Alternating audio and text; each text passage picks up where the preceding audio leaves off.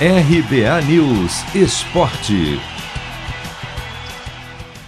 Atlético Mineiro e Palmeiras farão uma das semifinais da Libertadores da América. Depois de o Verdão atropelar o São Paulo na quarta-feira, ontem o Galo repetiu a dose e mostrou que chegará forte na reta final da competição.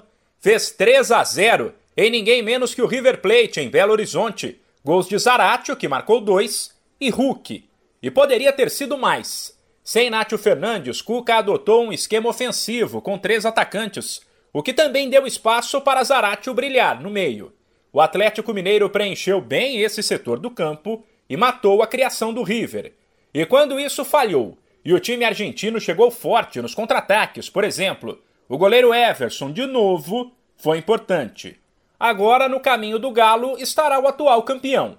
Porém, quem eliminou Boca e River nas oitavas e nas quartas chega cascudo para o confronto, como avaliou o técnico Cuca, que ainda elogiou bastante o River Plate. Você passar por, por Boca e por River numa competição tão difícil como é a Libertadores, lógico que ela te dá uma casca maior, né?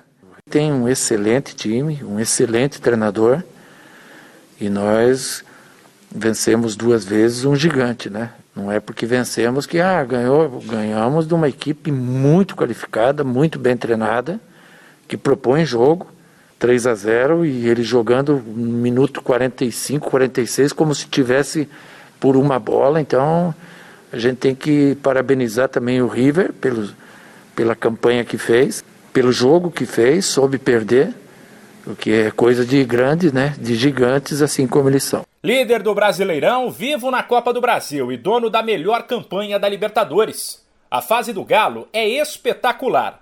Cuca, porém, deixa a empolgação para a torcida. Tá numa fase boa como a gente tá, você tem que tentar alargar essa fase, alargar o máximo possível. É, esse é o segredo.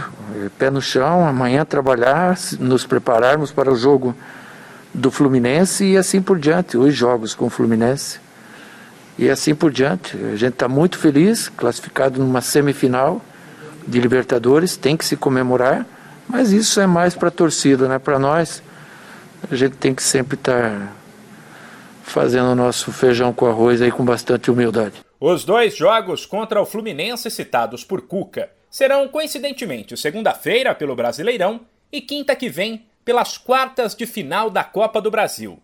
Ambas as partidas serão fora de casa. De São Paulo, Humberto Ferretti.